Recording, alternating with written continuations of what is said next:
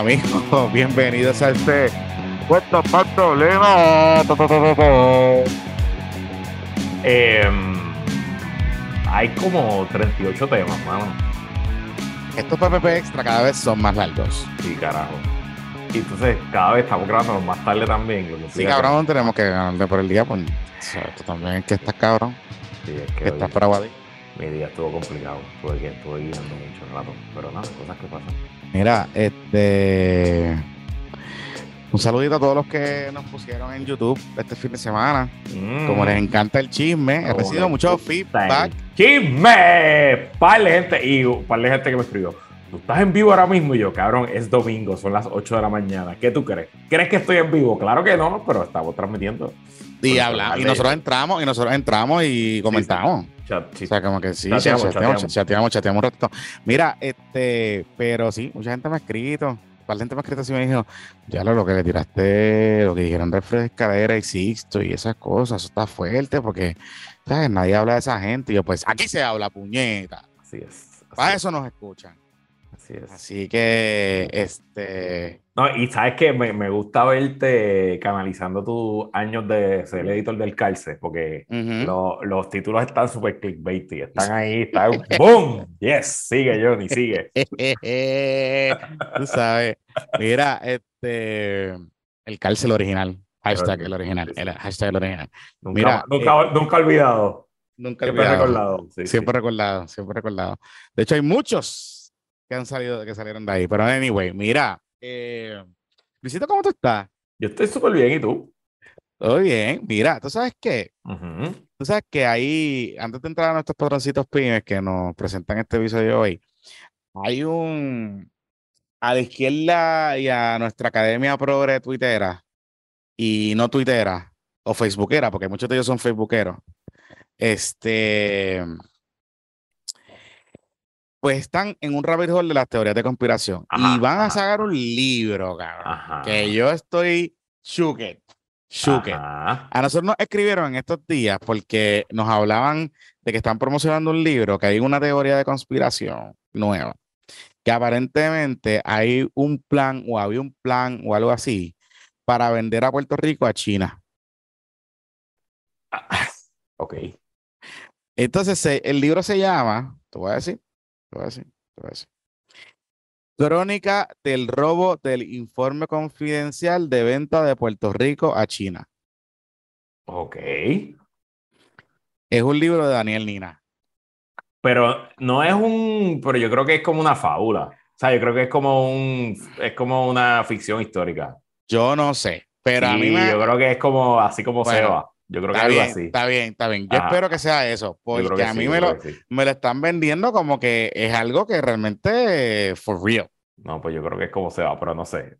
Siento que alguien me habló de esto hace poco, pero no sí, recuerdo bien. pero entonces, me, eh, o como que nos escribieron a los dos que esto es el nuevo, la nueva teoría de conspiración que la podemos añadir para el año que viene. Mm. Mira, estoy aquí entrando a la página del Post Antillano, que le escribe el amigo con el abolengo con el abolengo africano, este, Daniel Nina, y dice aquí que es eso. Yo pienso que tiene que ser una serie porque de ficción, porque él tiene otro libro que se llama que se llama Verano del 2019 nunca ocurrió.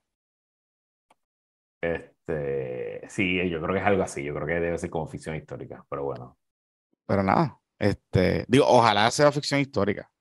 Mira, este, dime. Antes de seguir, con nuestras teorías de conspiración y los asuntos que se discuten en este podcast. Eh, Jonathan y lo que nos escucha, todavía estás a tiempo para San Valentín. Sí. Sí, y si te quieres rankear, pero tienes que pedir como que ya, o sea, si estás escuchando esto miércoles, si no pides hoy, no te garantizan que lleguen antes del 14.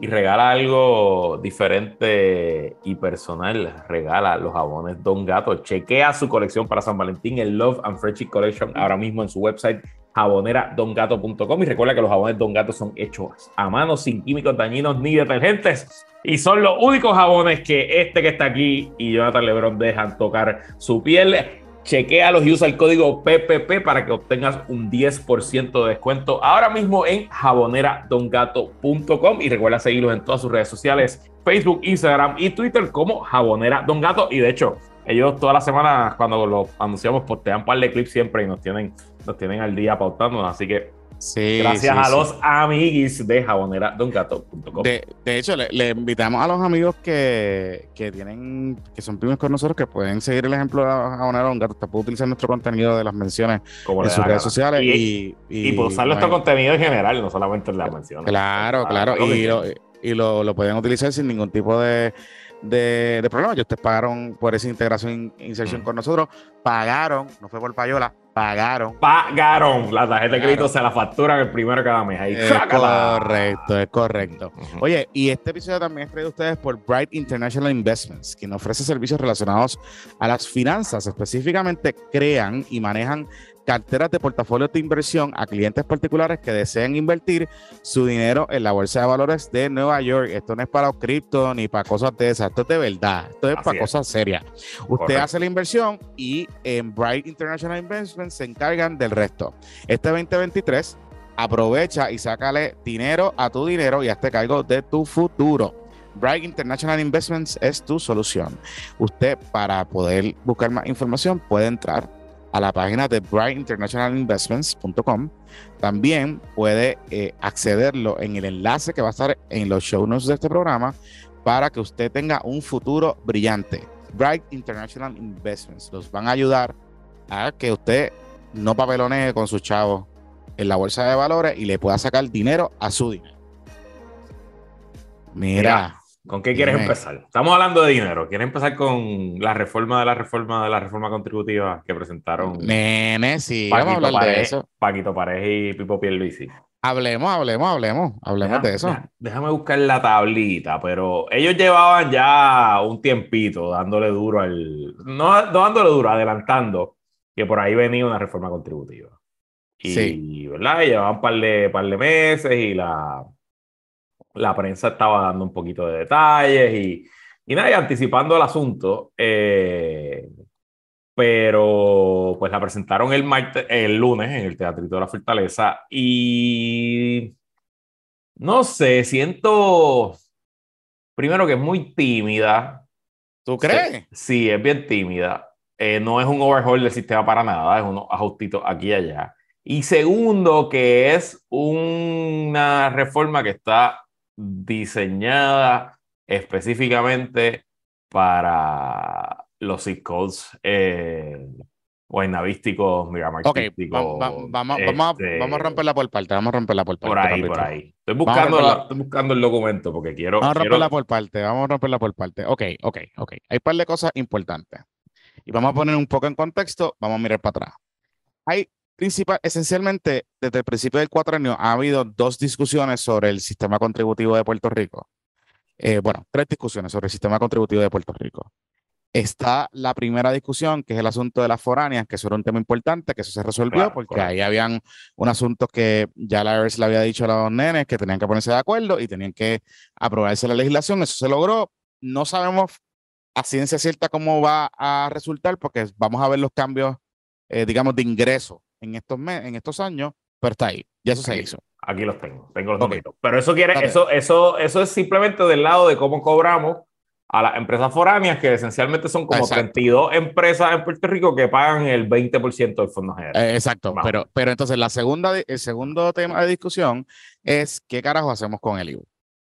Y ese es el tema de discusión que siempre ha estado. Ahí usted vio que entre la administración de Ricky, Wanda y Pedro se aprobó el, el IUS intermedio, que es la del 7%, de en los alimentos, eh, en los restaurantes, en los sitios de restaurantes de comida. Pero de nuevo, también eso es cosmético, porque eso estamos hablando de punto de bicicleta. pero, pero desde el punto de vista, desde el punto de vista de de un windfall para Azores y para el Corille, pues ahí le dieron una cosita. Es, un windfall, es un windfall. Eh, le dieron una cosita y para la gente que come mucho afuera, que es más de la gente de lo que piensa, porque hay muchas familias en Puerto Rico que realmente pues, trabajan un cojón y qué sé yo, pues realmente pues sí, o sea, es un cosmético, pero pues, pues, pues, uno lo siente. Claro. Y entonces está el tercer tema, que aquí hay, se divide en dos grandes grupos. En la administración, eh, ¿verdad? Con Pipo y Paquito, y eh, Tatito y Jesús Santa, que esencialmente han sido los que han tocado este tema en la legislatura, que es, eh, digamos, cómo reformamos el sistema contributivo. Tatito también se ha enfocado en el tema del IBU. De hecho, la idea que ellos estaban visualizando para reformar esta cosa era más enfocada en reducir el IBU que en tasas contributivas. Pero no reducen el IBU en nada, lo que presentaron. En nada, en nada. El IBU se queda. Y, gente, Corillo, amigos, amigas, eh, el IBU está aquí para quedarse forever. o sea, el IBU ya es parte de una sentencia final y firme del Tribunal Federal que establece cómo se paga el dinero que entra a los bonistas y es parte del plan fiscal y de las proyecciones de los próximos 30 años. Así que no importa, aunque sean hasta de la Alianza Patria, político o política, que le prometo a usted que va a bajar el IBU sustancialmente, político o política que le está mintiendo.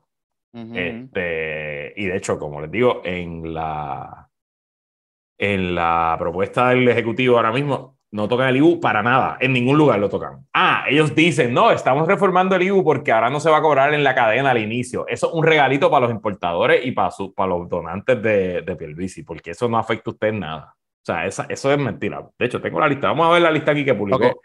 Mira, espérate, espérate, antes de que vaya la lista específicamente. Eh, hay un tema que se ha discutido por lo bajo. En ninguna de las propuestas que he hablado con gente que sabe el tema eh, off the record, hay una consideración de reducción del IVA. O sea, nadie, como tú dices, nadie que te diga, el político que te diga que va a reducir el IVA es un embustero. Es un embustero porque, digamos, si pudiese haber una reducción, sería nominal, digamos, de 11 a 8 o de 11 a 9, qué sé yo, por decirle un número. Pero realmente no vería, no, tú no vas a ver un impacto sustancial porque porque ahora mismo la inflación está en doble dígito y pues el problema que tiene el IBU particularmente es que es, eh, graba el precio final. Así que si la mayor que tú te compraste eh, en la panadería y te la hartaste, hace un año costaba un peso y ahora cuesta dos dólares, pues el IVU es sobre dos dólares. Pues claramente los recaudos de Hacienda van a aumentar sustancialmente. Eso usted lo multiplica por ahí por abajo y ya usted sabe lo que pasa. Así que vamos a los grupos, vamos a los grupitos. Ok, entonces, estoy leyendo la gráfica que publicó La Fortaleza. O sea, no, no estoy aquí leyendo ningún análisis, nadie. Estoy leyéndolo como lo publicó el gobierno de Puerto Rico. Empieza con la sección de individuos. Eh, se reduce la tasa máxima de 33 a, de 33% a un 30%. Ok, que eso es para los que están en el bracket más alto, que es 60 mil para arriba, que pagan 33 hoy, se les reduce a 30. Todo el que se gane 60 para abajo, eso pues obviamente no le afecta. Se reduce a un 24% la tasa marginal en la escala de ingresos comenzando a partir de 41.500 y se amplía la escala hasta 81.000, lo mismo.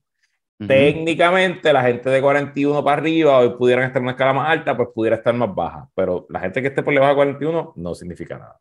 La tasa máxima de 30% ahora aplicará a contribuyentes con ingresos mayores de 81.500 los descuentos de 5 y 3% de unas leyes particulares del 2018 y el 2020 aplican a ingresos de 100 mil o menos.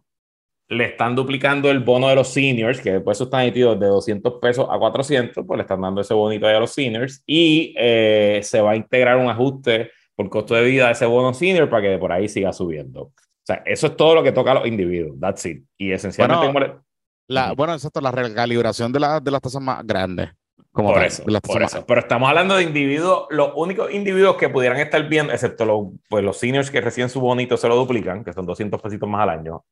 Más allá de eso, los únicos individuos que pudieran estar viendo algún ajuste en su ingreso, en sus impuestos por ingresos, son los que ganan 41.500 o más. Y realmente quienes verían reducciones sustanciales o notables, por lo menos, que le harían un impacto en su bolsillo, son de 60.000 o más. Lo que pasa es, lo que pasa es, Luisito Marí, este, yo entiendo lo que te estás planteando, pero cuando vemos las personas que rinden planillas y que tienen responsabilidad contributiva en Puerto Rico, el, el grueso mayor está entre 41 y 80 y pico. Entonces, ahora mm, mismo. No estoy seguro que eso sea verdad. Sí, sí, eso es lo que dice. O sea, eso es lo que tú haciendo. o sea, la, gente que paga hoy contribuciones. el ingreso promedio en Puerto Rico es 19 mil, si no me equivoco. Por eso, por eso, pero hay una, hay una exención que, se, que se aprobó con, que está todavía vigente, que es la de Fortuño, me parece, que los primeros 19 o algo así, una, hay una cantidad que es exenta. Y ahí hay mucha gente. Hay mucha gente que no paga, que no tiene una responsabilidad contributiva. Este, pero el resto de la gente que, eh, digamos, está por encima de esos umbrales 24, 36 mil, 40 mil pesos, 50 mil pesos, esa gente que está ahí está usualmente queda pillada porque el que se gana, como tú planteas, el que se gana por encima de 80 mil pesos, pues su responsabilidad contributiva con esta reforma es, va a recibir un windfall cabrón, pero a la misma vez, técnicamente, aunque es un cantazo, lo amortigua más, más lento, que es menos regresivo, digamos, después de ciertos umbrales, que por debajo de 50 mil pesos y de 60 mil pesos. Que vas a pagar lo mismo que pagar de 75, 80 y 100, pero tú te ganas menos, sustancialmente menos que ellos. O sea, en, en términos generales. Y ahí es que está el asunto. Y pues, pues, honestamente, sí, o sea, lo que tú planteas, sí, esto va a tocar mayormente a la gente de clase media alta, es verdad. o sea, es este, verdad, ese es cierto. Y tengo varias teorías de por qué se enfocan ahí. Porque tú puedes, tú, yo te, ok, es verdad. Si tú te ganas 18 mil dólares al año, es muy probable que tú no pagues eh, impuestos por eh, ingresos.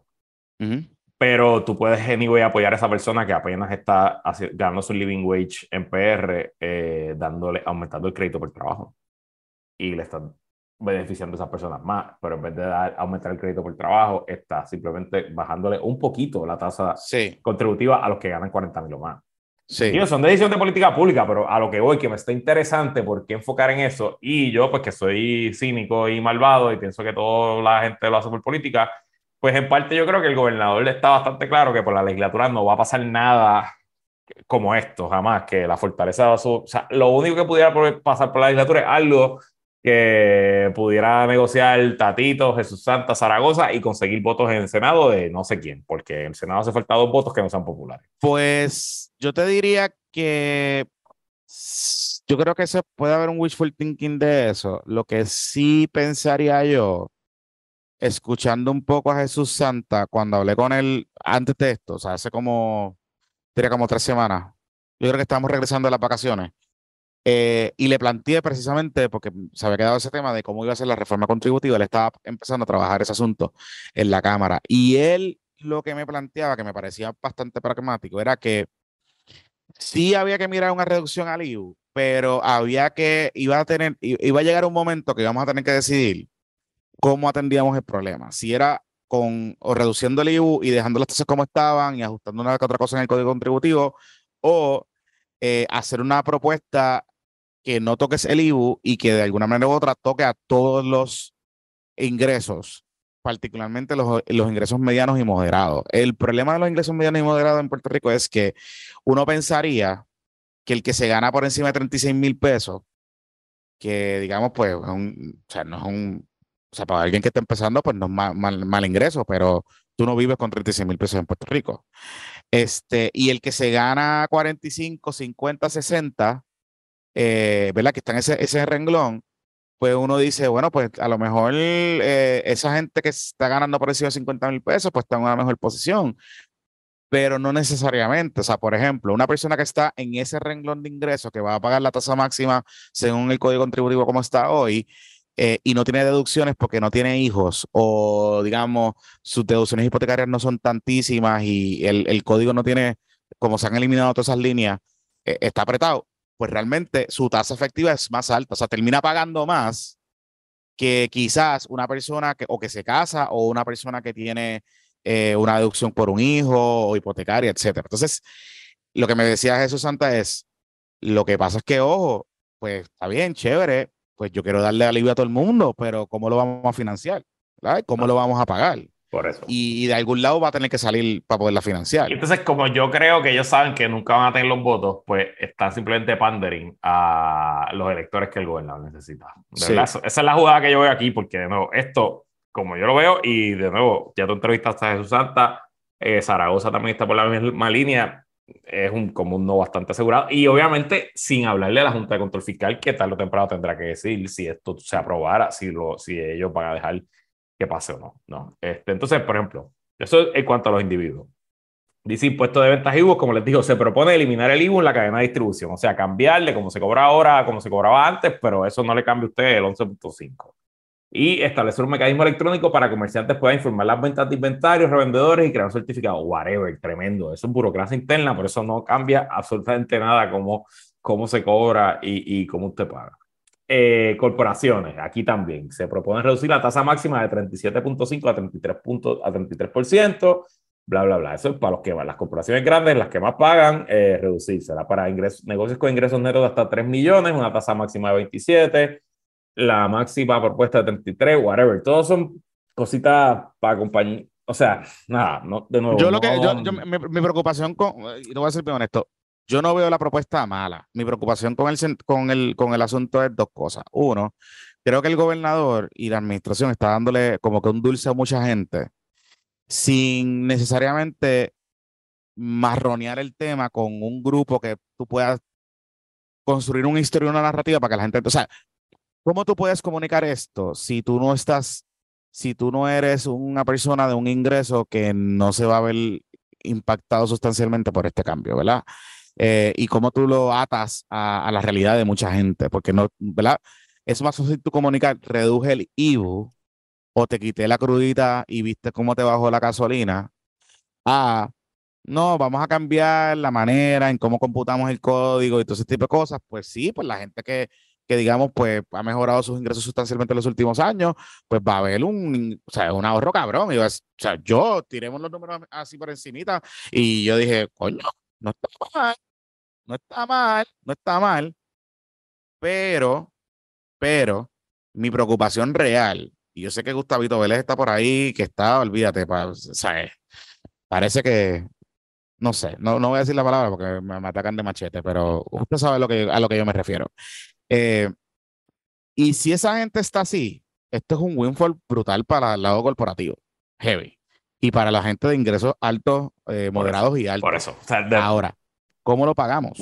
Esa es la pregunta, lo que te quiero decir. claro, eh, y, en teoría no cuesta tanto. O sea, cuando tú ves, lo, según los cálculos de Hacienda, lo de las corporaciones vale 283 millones al año, que eso es como tres veces la deducción de los médicos. Eh, y, ah. y, lo de los, y, de los, individuos vale 262.5 millones al año. O sea que en teoría, si se aprobara así, como lo está calculando, pues estamos hablando de un impacto fiscal de 540 millones, que es, claro, para una persona normal, 540 millones, incluso para una compañía es un montón de dinero, pero para el Fondo General del Gobierno de Puerto Rico, pues que genera, ¿cuánto estaba generando últimamente? 10 mil y pico de sí, pero, millones al año. Pues pero pues es sustancial con la definición de revenue neutral. Claro, seguro. Y que se está la Junta, pero que de todos modos, que incluso la magnitud de la reforma, dándola por buena y que se va a aprobar como la presentó la Fortaleza, no es tan grande tampoco. Y por eso es que voy al, al, análisis inicial de mi cinismo, de que yo creo que esto es simplemente una movida de año preelectoral. Bueno, lo otro, bueno, lo otro, o sea, lo otro es, lo otro es, si el gasto es ese, ¿verdad? Entre las dos cosas son 500 millones y ajustes cosméticos por aquí y por allá, por la que por redondeo a 600 millones entre una cosa y otra al año. ¿verdad? Y el argumento aquí es que eh, cuando se lo presenten a Tatito y a Jesús Santa ya en, la legislatura, le diga, mira, esto lo que cuesta son 600 millones, o sea, no cuesta tanto, podemos empujarlo, vamos a, a llegar a un consenso, dime cómo tú quieres ajustar las tablas y las cosas, y vamos juntitos de agarrado de la mano pipi cogido para la Junta y peleamos en la definición de revenue neutral. Porque o sea, en, en, un escenario donde el Partido Popular Democrático, digamos, se esté posicionando para el 2024 y ganar o tener posibilidad de ganar algo, eh, estos cambios entrarían en vigor en ese, o sea, tú tienes una ventaja política que la va a tener el gobernador también, pero tú también tienes algo que presentar en el sentido contributivo, porque no ha pasado nada contributivamente hablando. O sea, nada contributivamente hablando desde la legislatura. Nada se ha aprobado, nada se ha empujado, o sea, no hay proyectos radicados en ese sentido. Ahora este año es que están discutiendo la reforma contributiva en la, Comisión de Hacienda. Zaragoza está por un lado, Jesús está por el otro. O sea, como que yo no veo, ¿verdad? Que desde el punto de vista de la legislatura salga algo mejor para contrarrestar la narrativa. de la no va a salir nada tampoco. Por eso, ¿me entiendes lo que te quiero decir? Entonces, eso, eso, por ese, lado. Y, y, por el otro sí, lo que yo me parece un poco es que yo veo que hay como un poquito de timidez en la administración con la reforma contributiva. O sea, hoy no había media de los funcionarios. No hicieron disponible a la gente por la mañana para explicar esto. Salió Manolo Sidre por allá y qué sé yo, pero, pero no, no hubo, o sea, no hubo un operativo que tú dijeras, ok, pues por aquí es que va la administración y vámonos por ahí abajo y, y dale, y dale, darle que, que, que no para nada. Pero eso no está pasando. Y lo otro que te digo es, Luisito, más allá del costo, no hay los modelos. El modelaje macroeconómico y de impacto fiscal no está. Correcto. Y no está el proyecto electoral. proyecto radicado, por eso te por eso te digo, o sea, como que esto tampoco es sí, esto eh, es pensadito. Sin contar que no están teniendo la discusión todavía del revenue neutral, papito. yo de verdad creo que esto es una movida de año preelectoral y no creo que amerite mucho más análisis que ese. Pero bueno, entonces, eh, ¿qué más tenemos en agenda? Déjame buscar aquí, espero que te envié. Eh, hubo más actividad hoy en la legislatura. Ajá, ¿qué pasó? Eh, oficialmente, Baby Héctor Ferrer, quien la semana pasada había logrado que la Cámara le aprobara una resolución para investigar las alegaciones que hizo la comisionada residente Jennifer González de que el gobierno de Pedro Pierluisi estaba persiguiendo a, presidentes municipales que la apoyaban a ella políticamente. Pues oficialmente fue citada hoy a comparecer ante la Comisión en contra de la corrupción, anticorrupción que preside Baby Héctor. Y la comisionada dijo que sí, que tiene toda la intención de ir, pero le pidió que no fuera el lunes, porque la citaron para el lunes que viene. pero el lunes es San Valentín, sé que es San Valentín. Que ella tiene planes, que ella tiene planes, pero... sabemos, sabemos con Jovín. pero, pues ojalá, ojalá que sí, que le vaya muy bien. Eh, pero eh, dijo que está dispuesta y le ofreció fecha alternativa el jueves de la semana que viene o el viernes, que creo que es 16 o 17. Este, Y entiendo que la van a citar para el viernes 17. Creo que, creo que ese va a ser el día. Diablo. Eh, así que va a estar interesante eso ahí. Va a estar bueno, va a estar bueno. Yo no sé. Eh, o sea, yo le tengo que decir algo a Baby Héctor Ferrer. Tiene que estar listo. Tiene que estar ready tiene que estar ready, yo él contrato a alguien. Es más importante esa vista para él que para ella. Por eso yo llamaría, yo llamaría a, a Ivancito Rivera y que haga como que unos ensayitos de, troleo y de, o sea, que Ivancito sea Jago y él sea eh, esto, porque es que, o sea, claramente hay una razón por qué Jago dice que, que va para adelante. O sea, ella va a utilizar esta, esta coyuntura no tan solo para joder allí, sino también para joder a Pipo. O sea, claro, seguro. Y, y, va a ir extra guacamaya a esa vista pública. y yo sé que lo que está, yo me imagino que lo que está pensando, o sea, que lo que estaban pensando esta gente es que Diego le iba a decir que no. Y entonces iba a hacer el papelón de que sí, iban a citar, al tribunal, referir la justicia para que justicia le radique, le radique. Sí, sí. Y era, ese era el papelón. Y estaban meses, meses en el bufoneo. Exacto, meses en el bufoneo. Pero ahora, ahora se jodieron. La Gold iba para allá. Y yo creo que Diego se lo va a almorzar. Digo, digo, puede sobrevivir, puede sobrevivir, pero se tiene que. Porque, digo, o sea, pero de nuevo, de nuevo, si Diego llega allí a decir, mira, en tal sitio tal cosa, en tal sitio tal cosa, con fulano le dijeron esto, a Mengano le dijeron lo otro, pues Héctor no la, tiene, no la puede ni confrontar porque ella está diciéndole allí la verdad. y ya citaron, a Nelson, ya citaron a Nelson Cruz, entonces, que fue otro... teoría, entonces se convertiría todo en contra del gobierno de Luis. Claro, claro, eh, Y te voy a decir varias cosas. Yo lo, yo lo hablé en mi programa hoy. Hay múltiples instancias, tanto en nuestra historia política como en la historia política de los Estados Unidos, donde una comisión legislativa llama a un testigo buscando adelantar unos puntos políticos y el testigo le vira la tortilla. Este, pasó en el 2016 con Hillary Clinton y las vistas de Benghazi, que la sentaron allá allí ocho horas y básicamente hizo quedar en ridículo a todos los republicanos. Este, eh, famosamente en Puerto Rico, Romero Barceló lo hizo dos veces. Romero, Romero. Romero, lo hizo dos veces. Que, que, me cuenta, me cuenta Carmen Jovet, Mm, que pues, usted sabe que ha sido testigo de la mayor parte de la historia política de Puerto Rico, que hubo una discusión en ese entonces eh, y que eh, le ella le planteó a la gente, como que estaban hablando, estaban cubriendo las cosas, y le dice, ¿por qué usted va a citar a Romero Barceló? Porque, o sea, usted tiene que estar preparado para esto y Romero no va a dejar que se la, que se la monten ahí, le va a hacer un espectáculo. Eh, y que Marquito Rigao le ripostó a ella y otros periodistas que ustedes no eran abogados, que ellos no sabían lo que estaba pasando. ¿Y qué pasó? Romero cogió y se los almorzó allí. En eso fue, eso fue la segunda, en la, segunda las segundas vistas de Maravilla, porque recuerden que Maravilla tuvo su primera ronda en el 83, sí, 83, que, pero luego en el segundo Catherine Hernández Colón, con Marco Rigao presidente, se hace una segunda investigación específicamente enfocada en la conspiración y que sabía la fortaleza. Y ahí se cita a Romero y Romero pues lo hace muy bien, o sea, básicamente queda muy bien y en parte lo que hace que Romero se le pueda imponer a Pedro Rosselló como candidato a comisionado residente en el 92 fue esa vista, el performance de esa vista. O sea que en todos los sentidos esa vista rehabilitó la imagen de Romero.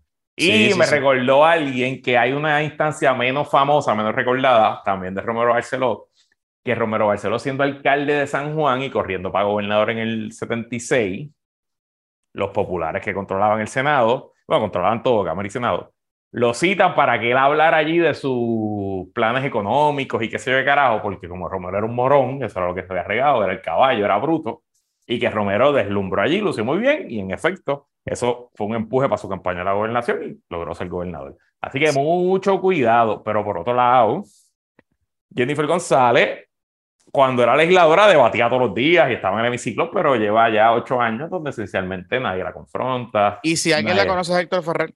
Nadie la fiscaliza, nadie la cuestiona, nadie le pregunta. Y si ella llega allí sudorosa, y si llega allí eh, con temblequeo, si ella allí no luce firme, si la hacen pasar un mal rato o, un mal momento, pues también le pueden gustar. Y hay otro asunto que nos hemos olvidado.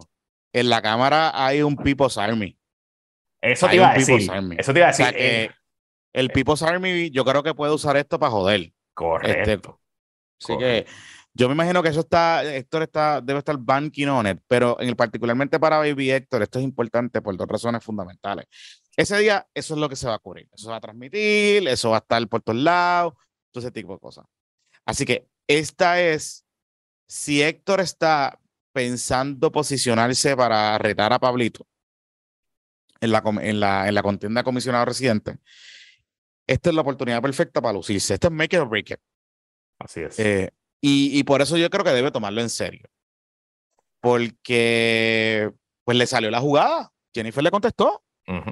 Tú sabes, iba a estar allí. Pues este es el evento más taquillero de esa semana.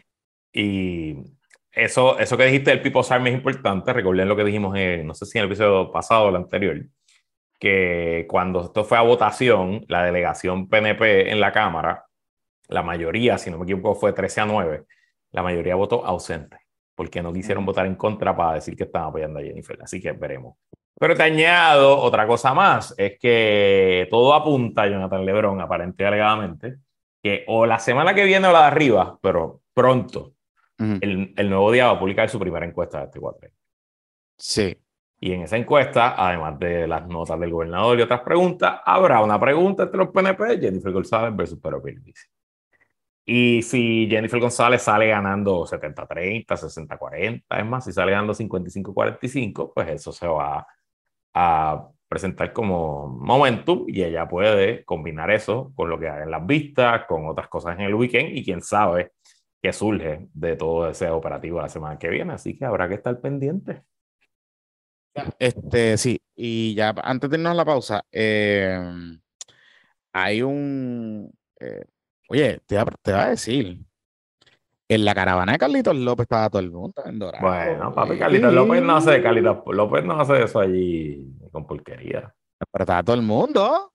Todo el mundo. Cuando la primaria de Aníbal Saudila contra José Alfredo, para comisionado residente, que Carlitos López endosó a José Alfredo, yo recuerdo que nosotros caminamos por el pueblo de Dorado, por el pueblo allí, por la carretera principal que está residencial y todo eso, caminamos toda esa carretera completa del pueblo.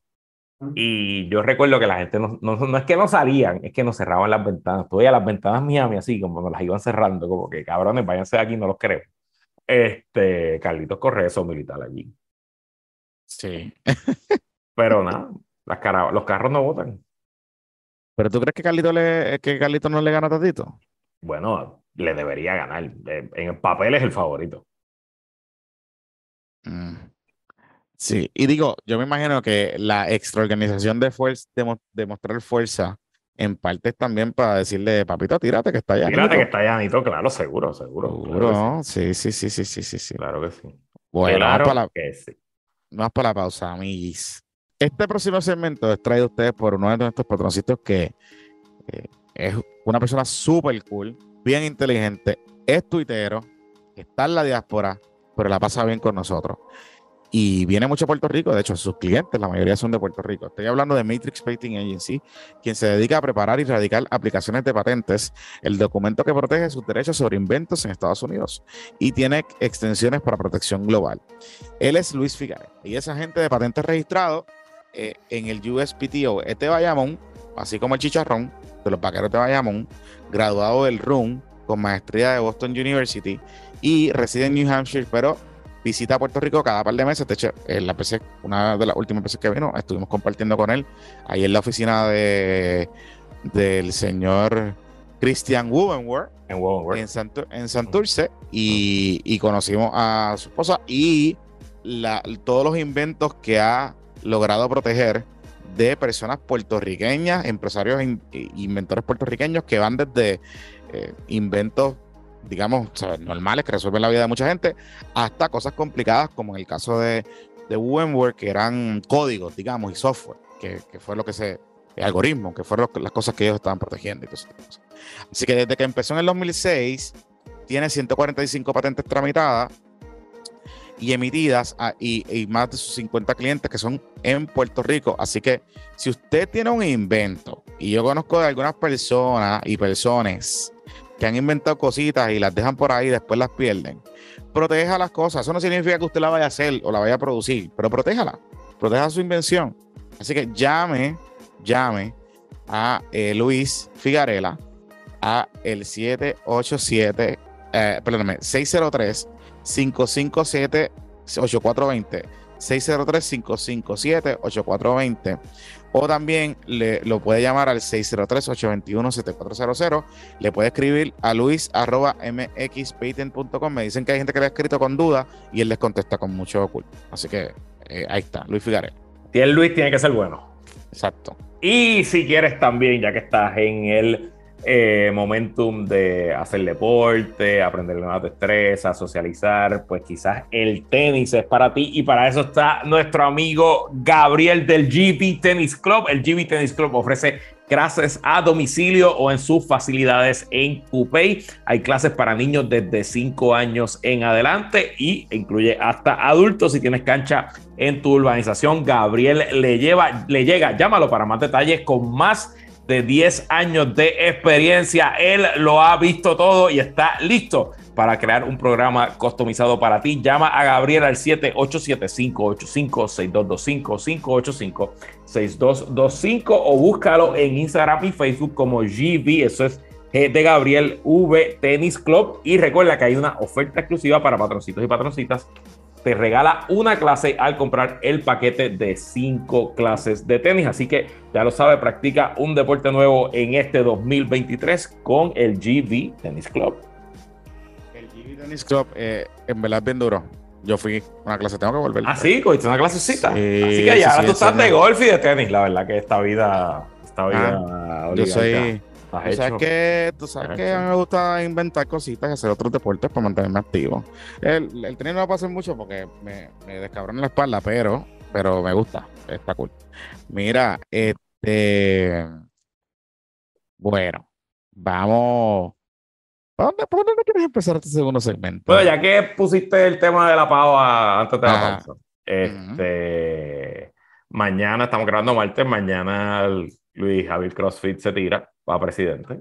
Este, están dándole duro a los WhatsApp, mandando videitos y promociones y cosas. Lo vi, lo vi. tiene un nuevo peinado. Y, parece que se puso pelo. Pero está bien, está bien. Tienen el banco de teléfono llamando. ¿Ah, sí? Este, sí, sí, ya en San Juan tienen a una persona, tienen, están organizados, están haciendo las cosas. Este, se espera que allí mañana haya bastante gente. Lo citaron para las 4 de la tarde y eso obviamente lo están haciendo para, ir, para que los noticieros se vayan en vivo. Y a Luis Javier lo cubre mucho. Claro, claro. Bastante. lo, de la, cosa popular está taquillera, este, así que lo van, lo van a cubrir. Este. Eh, momento de poca humildad, tal y como nos adelantó en este podcast Jonathan Lebron hace, uf, yo creo que el primer episodio del año. Sí.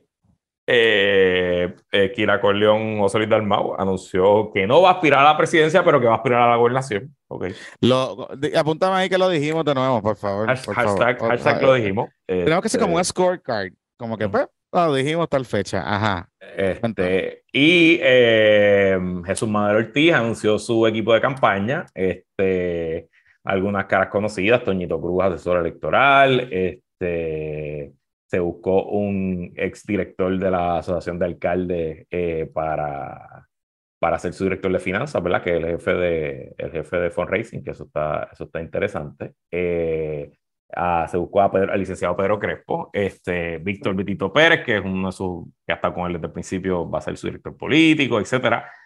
Y nombró a, eh, al alcalde de Aguada, Cristian Cortés Feliciano, como su director de campaña. Y... Luisito, Luisito. Eso no hay una, triangulación contigo ahí. eso, a eso voy a hablar, eso voy ahora. Venga, pregunta, eh, pregunta. El alcalde, el alcalde de Aguada, Cristian Cortés, el licenciado e ingeniero Cristian Cortés, es mi cliente hace uf, 2020. Nosotros empezamos a trabajar la campaña de él. Si yo no me equivoco, fue marzo o abril 2020, por ahí. Este, y es eh, de los Ese es de los, de, los papacitos que se han puesto, que se pusieron, yo creo que fue en el cárcel, fue que hicimos algo así, que era como que los papis de la política. No, porque, ya, no porque tú ya no estabas en el, cuando él corrió en el 2020, o sea, ya tú no estabas en el cárcel para eso. Ah, no. No, no, no. No, pero subimos una foto una vez de él mojado en la lluvia. Eso sí, eso sí. la se foto formó y tú sabes, la sed fue desactivó la sed, es verdad, es verdad, es verdad. Mira, Cristian, yo conocí a Cristian en. Lo que pasa es que Cristian trabajó con Jesús, los primeros, eh, cuando Jesús fue su primer cuatro años de legislador. Porque Cristian era asesor de Ángel Rosa. Ajá. En la comisión de gobierno de Ángel Rosa, eso es 2000, eso es eh, gobierno me Alejandro. me, iba a tirar un comentario, pero está bien. Ajá, continúa. Controla, Gobierno Alejandro. eh, ah. Después de. Ajá, perdón, dale. Cuando, sigue, Rosa se va del Senado, em, él se va con Jesús y ahí es que yo lo conozco porque yo tuve un contrato con Jesús. Yo creo que el primer año, su primer año completo, yo tuve contrato con él de asesor. Y pues ahí nos conocimos, pero te confieso que yo le perdí el rastro, no, o sea, no volvimos a hablar más hasta que él me llama al principio del 2020 porque ya estaba, ya era candidato al alcalde aquí en Aguada y ya estaba en plena campaña y me, me llamó para hablar, nos reunimos me, y al final pues lo, lo, ayudé este, y fue una campaña, yo, fue mi mejor campaña del 2020 en cuanto a, a ejecución, a resultados. Fue una era, disciplina, era disciplinado, era disciplinado. cabrón es disciplinado tu a fault. Es disciplinado que a veces le tengo que decir, cógete un fucking break o déjame un fucking paz porque yo, no, yo estoy cogiendo un break. Eh, eh, el tipo trabaja con cojones, es brillante, es un anormal, la verdad. Eh, y yo siempre se lo digo medio de chiste medio en serio, digo, la verdad que si el Partido Popular tuviera futuro, tú serías el futuro. Eh, este, y pues nada, obviamente yo soy cero neutral, yo lo aprecio y lo admiro un montón. Y cuando me dijo que Jesús se lo había ofrecido, pues dije, coño, qué inteligente es Jesús Maduro Ortiz. Y segundo, pues le dije, pues hermano, ¿qué quieres hacer? Y discutimos pros and cons y al final él tiene una relación de verdad cercana de amistad y de respeto y pues Jesús fue su jefe, qué sé yo. Y pues se tiró al charco. Está bien, pero eso significa, o sea... pero es para la presidencia, es para la presidencia hasta mayo. Está bien, está bien pero, por eso, pero está bien, pero eso significa que si Cristian Cortés, que es disciplinado como es, va a tener con el látigo a Jesús y a su corillo. O sea, tienen que ponerse para su número y las pilas. Porque si la, o sea, si la elección de la presidencia, si se terminan de confirmar el cuadro que va a ser. en 84 días, Por eso, en 84 días. Si se va a confirmar el cuadrito que es Carmen, Carmen de Morovi, Luis Javier Crofit de Villalba Power.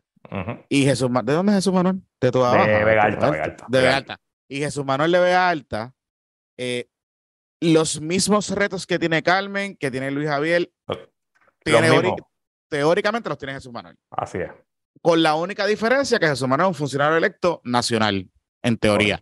Pero, pero, pero los mismos retos de, de resumen, de achievement, y oye, y le tengo que, te tengo que decir que ayer cuando estuve con Tomás Rivera, Tomás Rivera Chat y, y Baby Dalmao allí en Directo y Sin Filtro, que estuvimos en un panel, Tommy hace un argumento que a mí me pareció brillante y, me parece súper certero. Él dice, pues, oye, yo entiendo lo que Almao quiere hacer y quiere enfocarse en otra cosa para la gobernación, pero ahora esos que están criticando y que criticaron a Vivi Almao de la presidencia, eh, con las decisiones que tomaron, qué sé yo, pues ahora les toca coger el partido y organizarlo y recoger chavos. Y entonces, O sea, el reto aquí, oye, no podemos decir lo que sea de, de, de la Corleón Kit, lo que sea, lo que sea. Pero el que gane hoy en 84 días, el que gane en, el en 84 días, tiene un reto brutal de organizar el partido, terminar la organización, recoger dinero, eh, hacer un montón de cosas. Pregar con la Junta que se va a escoger en dos semanas que no la va a controlar ninguno de ellos porque la Junta se está haciendo completamente... Que vaya, güey, déjalo para el episodio del domingo, para yo explicarle Oye, esa junta, qué, está pasando. para yo explicarle qué está pasando. hay, que hacer como un día, hay que hacer como un Y les tengo que explicar porque esto es algo bien loco. Esto es una cosa bien loca. Por eso, pero hablé con Toñito Cruz y tú me habías explicado algo, pero yo me quedé hasta más confundido. Una cosa bien loca, pero hoy, porque ya no quiero estar media hora hablando de esto. Sí, está interesante, pero está bien loco. y es de estas cosas que en, en, a nivel de plan, en la pizarra, se veían bonitas, pero en la ejecución está a lo loco. Pero bueno, eso es el Partido Popular definido en la noche. Este, así que nada, habrá que ver. Eh, yo creo que ya no hay más sorpresas realmente. Y yo creo también que para la Junta de Gobierno no va a haber ni, ni muchas carreras interesantes. Yo creo que va a estar, que casi no van a haber elecciones, que casi todos los puestos van a estar ya más o menos que solamente se tira una persona. Y quizás hay elección para los puestos de acumulación, pero son siete y yo contando los que se han tirado hasta ahora no llegan ni a siete. Este, así que, who knows, qué carajo puede pasar ahí. Sí, eh, sí, sí, sí. Pero vamos a ver qué pasa, vamos a ver qué pasa, porque pues la cosa está, está interesante con, con este tema de con este tema de lo que está ocurriendo en, en, el, en el Partido Popular Democrático. Lo que sí te tengo que decir es que cada anuncio que han hecho le ha generado algo de cobertura. Y yo no sé si era un, una consecuencia natural de esto o era un unintended consequences, pero pues, pues, pues, desde el punto de vista, pues tú sabes, tú sabes, eh, es un tema eh, este eh, que, que lo podemos, se puede discutir. Está guillero, está guillero. Y, y le puede sacar el beneficio, tú sabes. En teoría, el Partido Popular, en teoría, siempre ha sido mi, mi, mi argumento a favor de la primaria las primarias bien llevadas son buenas porque generan cobertura, generan atención, generan eh, activismo. Este, es más difícil tú perder electores a otros partidos o otras organizaciones si tus electores están envueltos en algo que está pasando en el tuyo. Es peor para el Partido Popular no ser, no ser relevante, no estar en los medios, no generar ningún tipo de... que, que no hace. pero nada, veremos cómo se lo llevan. Eh, técnicamente, eh, Jesús eh, Luis Javier y Carmen de Morovi son de la misma generación y sí, tienen las desventajas y, lo, y las cosas que tú dices, pero por otro lado también aquí no hay una no hay un rift ideológico entre ellos, ¿verdad? Que tú digas te odio. O sea, en teoría esto se debería llevar bien y el día después los que pierdan pues unirse a los otros. Eso sí, yo creo que en mi análisis el que corra ahora y pierda no debe estar pensando en correr para la gobernación, ¿verdad? Yo creo que tú estás poniendo todas, todas tus fichas ahora y sería medio, medio fuerte si tú pierdes para la presidencia, entonces después correr para la gobernación primaria. Claro. un poco yo creo que por eso es que Dalmau está diciendo lo que dice, lo que hizo, porque está claro que no puede ganar eh, la presidencia del PPD en una No, y puede correr un poquito más suave hacia la otra. Con más tiempo y un poquito de, definición y de estructura. Ahora, lo que me, sí me dicen es que viene más gente para esa, que esa primaria de la gobernación puede ser el Crowder. Esperemos. Este, eso, bueno, estoy escuchando de par de cosas por ahí. No sé, no sé si eso sea verdad. pero, pero vamos a ver qué pasa. Mira, pero hablando de gobernadores, Dime. Eh, tu amiga la Contralora sacó un informito ahí de las oficinas del gobernador Alejandro García Padilla y el gobernador Ricardo Rosselló. Sí. Cuenta un poquito. Bueno, aquí le tiro caquita a Ricky y a Gapo. Agapo porque filmó, porque básicamente estaba pagando un almacén fantasma. Un almacén que nadie sabía dónde estaba, ni. Sí, ni, había contrato, y cabrón ahí. Este, y nadie sabe ni para qué era y no sé qué. Bueno. Y en el caso de Ricky, le hicieron dos señalamientos. Habían unos gastos de transportación, eh, particularmente a el nene de, de Torrimart, el, el, hijo adorado de Torrimart, Elías Sánchez Lannister. El, el, padrino de, nuestro, de uno de nuestros premios de Caballero del Año. El, el, bebecito, el bebecito, porque ahora se puso pelo y se arregló los dientes y todas esas cosas. Eh, sí, sí, pero está bien. Pero el, el, el baby de Torrimart, el baby de Torrimart, este, em, básicamente el, el Contralora dijo que le pusieron un carro que pagaba la oficina del gobernador. Correcto.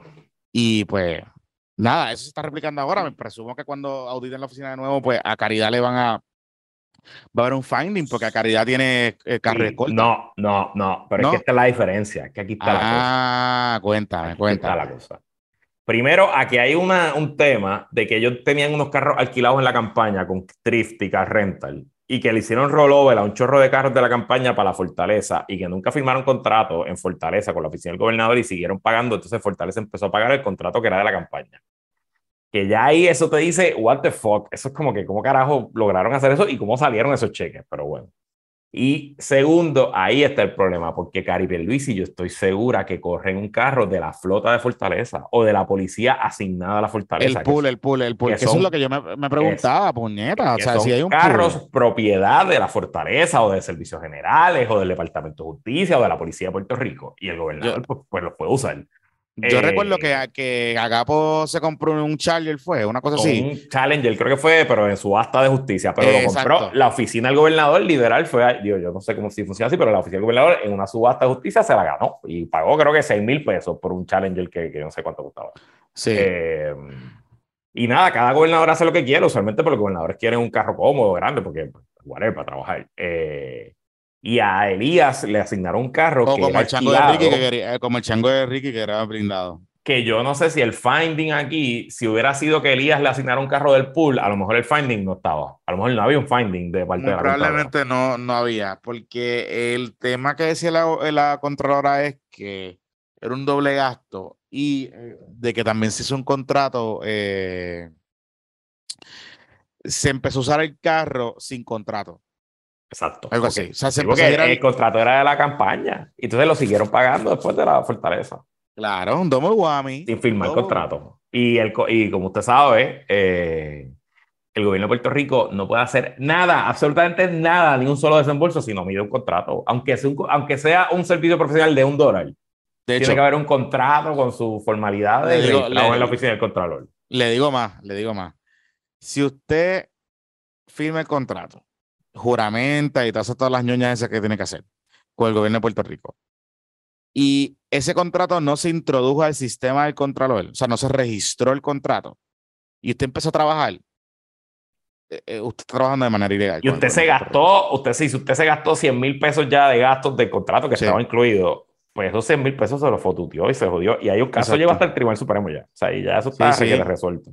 Así que, eh, y, y, esos son requisitos de forma eh, que no hay manera de despintarlo. Entonces, ¿qué pasa? Pero en ese informe. Pero antes de terminar, y recuerda que este tema de Elías y el cómo se cruzaba la línea entre el sector privado y el sector público. Recuerda que había un chisme de que en la campaña habían unos policías del cuartel que estaban asignados al cuartel de la policía del aeropuerto, que eran como los escoltas de Elías y lo movían en estos carros. Son lo mismo, es el mismo operativo, el mismo corillo, solamente para que atemos un cabo con el otro. Uh y, y recuerden que ese puesto era como que no era un puesto que le pagaban. ¿Te acuerdas? Que era como algo así. Sí, era, él era, el, representante del gobernador ante la Junta, que era un puesto no, que no, no cobraba. Mira, entonces, pero aquí viene la cosa bien interesante. Viene lo bueno. Viene, esto es de lo que casi nadie ha hablado. Esto es lo que casi nadie ha hablado y que como, pues, este, yo hago la, la gente le encanta revelar cosas en mi programa este, y hablar así de la vida. Em, yo hablando con la Contralora, ella de momento me dice, sí, pero aquí lo más preocupante es que Ricky dio un contrato. De un contrato de, de eh, eh, en las semanas terribles del verano del 2019. Y yo, perdón, explíqueme. Pues resulta que parte de la auditoría fue que encontraron que eh, doctor Ricky le dio un contrato a eh, una señora en la fortaleza, en la oficina del gobernador, para ser ayudante especial de eh, su amiguita, su esposa, perdóneme, Beatriz Arreizaga de Rosello. Pero el contrato fue por 9 mil billetes de dólares. nueve 9 mil billetes de dólares por un contrato que se emitió entre julio, la última semana de julio, y se venció el 16 de agosto, porque ese fue el último día que, que Ricky estuvo ahí. O sea, mientras estaban, parece que contrataron a alguien para que le ayudara a recoger los paquetes a, los muchachos allí. Para la mudanza, para la mudanza. A la mudanza. Y, y la mudanza que se fueron para afuera y dejaron a Perla, la perra allí eh, abandonada. Pobrecita. la pobrecita Perla. Pues entonces, lo que está bien cabrón, no es que dieron ese contrato, es que lo dieron de manera ilegal e irregular porque la persona no juramentó, pero la persona ya estaba bajo contrato en el gobierno de Puerto Rico. Y en el gobierno de Puerto Rico hay una ley, salvo que me parece que son maestros, enfermeros, hay como que dos, cuatro, cinco, seis grupos, algo así, que pueden tener doble contratación, pero el resto no, o si sea un ayudante especial. Este, es reina, es reina la perla. Es reina la perra. es reina, Dios mío, Dios mío, nos confundimos ahora. Perdón. Perdona, no, perdona, no, perdona, reina la perra. Este, pues sí. O sea, eso está cabrón, Luis. Eso está cabrón.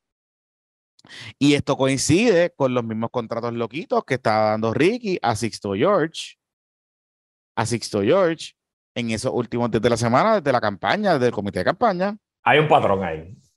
Y no tan solo eso, que no te olvides, Luisito Marí, que Ricky cuando se va, cuando renuncia a esas dos, tres semanas que estuvo, otorgó unos aumentos sustanciales a un montón de gente, un montón de puestos. ¿Tú te acuerdas de aquel revolú? Que entonces después vino Wanda y como que los quitó para atrás y se los dio otra gente, los aumentos. Eran empleados de confianza que los había puesto en algunos lugares. Y eso fue un chisme, un revolú, y eran aumentos así sustanciales.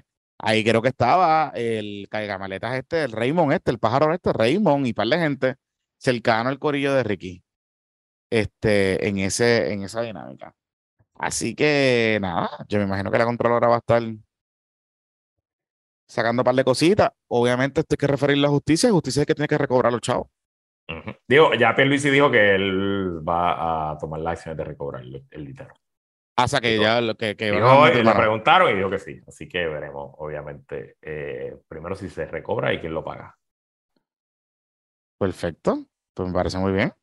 Me parece muy bien. Hay un par de chavitos que cobrar ahí. Mira, eh, hablando de chavitos, van a descolegiar a los CPA. Sí. sí, sí, sí, sí, sí, no hay break. No hay break, papito. No hay break. Y vamos a pongo un poquito en contexto lo que pasó. Okay. Hoy se llevó a cabo eh, ante el Tribunal Supremo de Puerto Rico una vista, una argumentación oral, lo cual es casi tan raro como un unicornio. Nuestro Tribunal Supremo contra el Tribunal Supremo de Estados Unidos nunca celebra vistas sobre los casos ante su consideración. Y cuando digo nunca, es quizá una cada cinco años, tres años. Eh, en este caso, eh, las partes habían solicitado que se celebrara la vista. Es una demanda que llevan 12 CPA para que se declare inconstitucional la ley que hace compulsoria la afiliación, la colegiación de los CPA en Puerto Rico al colegio pues, de CPA. Eh, este Tribunal Supremo y su mayoría actual ha sido extremadamente clara en, su, en cuanto a su posición sobre las colegiaciones compulsorias. Este Supremo primero descolegió a los abogados diciendo que atentaba contra el derecho a asociación de una persona que el gobierno lo obligara a ser miembro de una asociación. Eh, y bueno, pues eso tiene sus vertientes y no vamos a entrar aquí a dar una clase de derecho de libertad de expresión y de libertad de asociación, pero eh, tiene sentido interno dentro del ordenamiento, ¿verdad? Y aunque cuando Fortuño presentó el proyecto para descolegiar a los abogados, lo hizo con, con unas intenciones políticas, decirte que sus intenciones o no hay unos fundamentos en el derecho que justifican por qué descolegiar a los abogados. Luego de los abogados, el Supremo descolegió a los mecánicos, por lo mismo, una demanda que llegó hasta el Supremo. Y hoy, en esa argumentación oral, esencialmente se vio claro que yo no sé si los ocho jueces, pero quizás seis jueces están por el camino de CPA. Sí. Se va, y, esto se va. importante, porque yo eh, eh, pregunté a, a par de CPAs por ahí y le dije, oye, acá, ¿cómo eh, regula la profesión de ustedes y qué sé yo. Y ellos me cuentan que, y yo no sabía esto, el problema de la comunicación compulsoria de los CPA en Puerto Rico es aún más complejo porque el tema aquí es que ellos están realmente colegiados por una, eh, una entidad en Estados Unidos. No me acuerdo el nombre. Y esa es la entidad que, digamos... Esa es la que le da la licencia. La licencia. La licencia. Sí, sí, la licencia. Pero esa entidad, inclusive, tiene un panel para quitar licencias por, por cosas de profesionales, no sé qué. La. Entonces, ¿qué pasa? Que a los CPAs siempre les han hecho creer que para tener esa licencia y esa colegiación y esas cosas, tienen que estar colegiados compulsoriamente en el, en el Colegio de CPAs de Puerto Rico. Y el argumento es que, aunque la licencia en Puerto Rico de CPAs la emite el Departamento de Estado, que es la entidad delegada en ley para emitir licencia en Puerto Rico, el colegio le ha dicho a los CPAs por años y por años y por años, y el gobierno realmente ha papeloneado con eso y ha arrastrado los pies, de que quien vela la profesión es el CPA, o sea, el colegio CPA. Y que entonces pudiese hacer un review de calificar a la persona, pero me dice una persona, me dice, sí, en teoría eso puede pasar y le pueden quitar la licencia localmente a alguien, pero si esa persona está cualificada por la, por la licencia de, de Estados Unidos, qué sé yo, este, el proceso es distinto. O sea, te pueden descolegiar por la misma, te pueden descalificar por la misma manera, te pueden quitar la licencia por la misma manera, ¿verdad? Por, por, por una violación a la ética, no sé cómo carajo es eso, ¿verdad? Allí, pero que pudiese darse el caso de que una persona lo descolegien o lo, o lo desafilien o lo descalifiquen en Puerto Rico, pero que no lo descalifiquen a nivel global y tenga su licencia como CPA. Este, y ah, qué interesante. O sea que realmente hay una regulación, o sea, existe un andamiaje que no necesariamente tiene que estar en el colegio de CPA, porque ese es el argumento que utilizan todos los colegios. Y, uno de los, de los, argumentos más fuertes de los enemigos de la colegiación que lo hacían los jueces hoy era, explícame por qué en las 56 jurisdicciones de los Estados Unidos, incluyendo estados y territorios, en el único lugar que los CPA están colegiados obligatoriamente es en Puerto Rico. Y es, pues, verdad, es difícil de explicar. Y eso, y eso va a y, y, te digo dónde va a pasar otra que es súper clear cut. Va a pasar en el Colegio de Ingenieros y Agrimensores de Puerto Rico. Esa es la próxima que va se a pasar en todo, va a pasar en todo. Donde único yo me puedo imaginar que la colegiación sobrevive a un ataque en el Supremo es, por ejemplo, el Colegio de Químicos. Porque el Colegio de Químicos o de los médicos, porque es algo tan y tan especializado y tan y tan importante que pensar que el gobierno va a tener la expertise para saber si un químico eh, cumple con sus estándares, pues no sé. Pero... Y la, y la delegación es clara, o sea, en, es, en el caso, no sé en la de los químicos, pero en el caso de los médicos, la ley, como se diseñó el tribunal médico, por ejemplo, este, está, esa es clara, es clear cut. pero, y ojo con los médicos, yo no, yo, yo, pudiera ver, porque, no sé, nada, whatever, estamos entrando en el detalle, pero como va el asunto, pero quiero hacer un comentario sobre estilo. Eh, jueces del Supremo. Qué bueno que están haciendo vistas orales. Ojalá hicieran vistas orales en todos los casos. Este, creo que es bueno para la democracia, creo que le quita un poquito el misticismo al Supremo y lo acerca más a la gente. Es buena televisión, es entretenido en YouTube, está bueno también para que los abogados y las abogadas pues se manifiesten, así que ojalá lo hagan. Me imagino que el, que el, grupo de charros de Puerto Rico, de los abogados charros de Puerto Rico, estaban encendidos. Fíjate, no, he entrado hoy, no he entrado hoy, así que no sé. Eh, los payasos, los payasos, los payasos que me votaron. No, déjalo ahí, son gente buena. Anyway, eh, pero a lo que voy eh, algunos de los jueces, allí había jueces que no estaban haciendo preguntas, que estaban argumentando, eso parecía una competencia de debate. Y, y un tribunal operativo no puede estar trayendo cosas, hechos que no forman parte del expediente. Y allí se estaban hablando de cosas que ni siquiera estaba, habían pasado evidencia. Y no sé, siento un poco que fue medio. Medio. Que hecho uno tener las cámaras aquí y. ¿Y cómo trataron a Monchi Doral? Te confieso que no vi la argumentación de Moncho, vi, vi solamente la de Ferraioli. no sé, no, vi, no vi cómo le fue a. Pero ven acá, la de Ferraioli fue la licenciada que, eh, que es la esposa de Francisco, de Paquito Momenech. La que está litigando. Pues yo creo que sí, ¿verdad? Sí. Mm. Que nos corría alguien aquí en el chat. Es que yo creo que ella, que parece que el cabildero del, colegio de CPA era Paquito Domenech. Ah, sí. Este, sí. O sea, que le ha hecho una práctica de colegio profesional. Seguro, seguro, seguro. Y la próxima pelea vienen los peritos electricistas, porque ya está por ahí cuadrándose. Ahí, los floristas y los beauty y las uñas y. Y a, los muchachos. Y, tú sabes quién también está empujando eso también. Los refrigeradores de aire, todo eso. ¿Tú sabes, ¿Tú sabes quién está empujando eso también? Lo que pasa es que como él es tan bruto y no sabe construir los argumentos, y como le dice bruto a la gente también eh, y él olvida, o sea, él no se va a mezclar con un perito electricista, fochicaca. Eh, foquito. Ah, sí. Una de las cosas, sí, una de las cosas que, que el instituto ese donde está Melba Costa ahora em, promueve, además de la desregulación de los mercados y todas las cosas bien fachas, bien fachas que tienen allí, es la descolegiación compulsoria. Pues, fíjate, en eso, en eso, yo, yo puedo estar a favor con poquito. Puedo estar con, con poquito ahí. Y ellos, lo que pasa es que el argumento que ellos utilizan, que es medio clear cut de lo que está pasando en Estados Unidos, es que donde se han dado esas batallas grandes de descolegiación o matar los colegios profesionales en muchos estados, entran con el argumento de, digamos, eh, abrir la competencia y todo este tipo de cosas, pero se termina eh, derivando en crear industrias por ejemplo, en lugares donde los estados antes, cuando habían unas licencias o colegiaciones compulsorias o colegios profesionales, pues habían unas garantías mínimas de seguros, digamos, de impericia en distintas profesiones. Entonces, eh, ahora lo que tiene que hacer la persona es, tiene que buscar un seguro privado en un mercado secundario, que se creó a raíz de ese empuje. Entonces, eh, detrás de eso, pues están cabildeando esas corillas para colarse ahí, crear otro quisito y todo ese tipo de cosas. Que por un lado, a mí me parece buenísima la discusión de descolegiar compulsoriamente. Yo, honestamente, y con mucho respeto, ¿verdad? A los muchachos y a los amigos del colegio de abogados y abogadas, pues yo no entiendo por qué la gente tiene que estar metida en un colegio que no quiere estar. Pero te iba a decir que lo, estábamos hablando hoy en el chat de los oligarcas.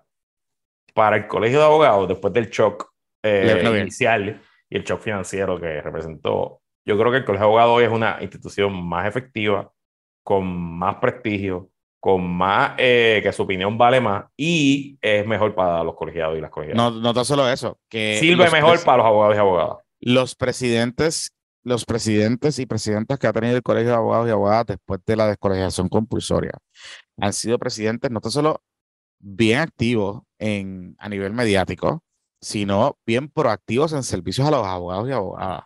Y lo, y lo sé de cerca porque eh, colaboré con, con eh, Dios mío, el, presidente que falleció recientemente eh, y, vi el trabajo de cerca que estaba haciendo y el impacto que tuvo positivamente en las arcas del colegio.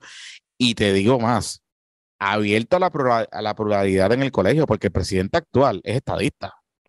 Y eso jamás se hubiese dado en el colegio anterior ese tipo de discusión y cómo se dio y las elecciones y todo ese tipo de cosas. y pensar que el colegio de abogados, por, y por, por dejar de ser compulsorio, dejar de ser influyente, es ridículo. El American Bar Association es completamente voluntario y es de las organizaciones más poderosas de los Estados Unidos, tú sabes. Y, ah, no solo a nivel de Washington, a nivel de todas las capitales de todos los estados, etc. Oye, y yo pensaba que la, asociación esa de los changuitos estadistas, los abogados estadistas. Asociación de abogados. No, eso Pero sí, está, eso está, sí. está, eso sí, eso sí, eso, sí. No, me, me corrieron ahorita. Por poco ahí, que Carlito Savera por poco me, me tira por el. Por y el los seminarios son gratis. los, los créditos de educación continua son gratis para los socios. Sí, qué bueno, qué bueno. Este, eso, eso está bueno, eso está bueno. Este, pero te digo, o sea, honestamente, si tú, si yo estuviese en esa posición de colegiarme o no, yo me colegiaría con este colegio y muy probablemente también fuese parte de la asociación. Este, eh, the more the better, ¿me entiendes? Uno, o sea, mientras más acceso, mientras mejor acceso y más acceso jurídico tú tengas a mejores servicios, mejor abogado y abogada vas a ser. Pero yo no creo tampoco que la gente tiene que estar obligada en un colegio. Este, porque pues, pues carajo, si yo no quiero pagar este año los DUS porque me los quiero fototear porque se me un picho. ¿Me entiendes? O sea, ese es el tipo de argumento que puede ser desde eso hasta pensar que son unos socialistas pelú, etcétera, o que son unos fachas yo, me, yo me descolegié hace varios años por una, una acción que tomó el colegio que me molestó y nunca más he renovado mi cuota. Eh, pero, siempre he pensado, como que todos los años digo, fíjate, este año la es el año que, Lama, tiene, Lama, te, va a reclutar. Siempre, este es el año que me voy a colegiar y nunca me colegió. Pero... ¿Y, y, te fuiste, ¿Y te fuiste para la asociación de los muchachos de allá no, de los 51? No, no, claro que no, chico. ah, ok, ok, ok. Está bien. No, yo pregunto porque tú sabes. mira. este, Ahí, a, ver, a, ver, a ver, seminario Martínez Torri de Cortov. No, no, está bien. Uy, no, no está bien, no está bien. Uy. Bueno, vamos a dejarlo hasta ahí. Sí, sí. Regresamos el domingo en, en YouTube. En YouTube, en YouTube. Y Dal Brandon ya va a empezar a hablar. Ah, iba a empezar sí. mensajes de la pero ahora en dos minutos. Yo creo que me va a costar mí. Yo pero... también. Yo leo resumen mañana. Sí, sí. y veo sí, los sí. clips, veo los highlights. Se me cuidan, muchachos. Bye. Bye.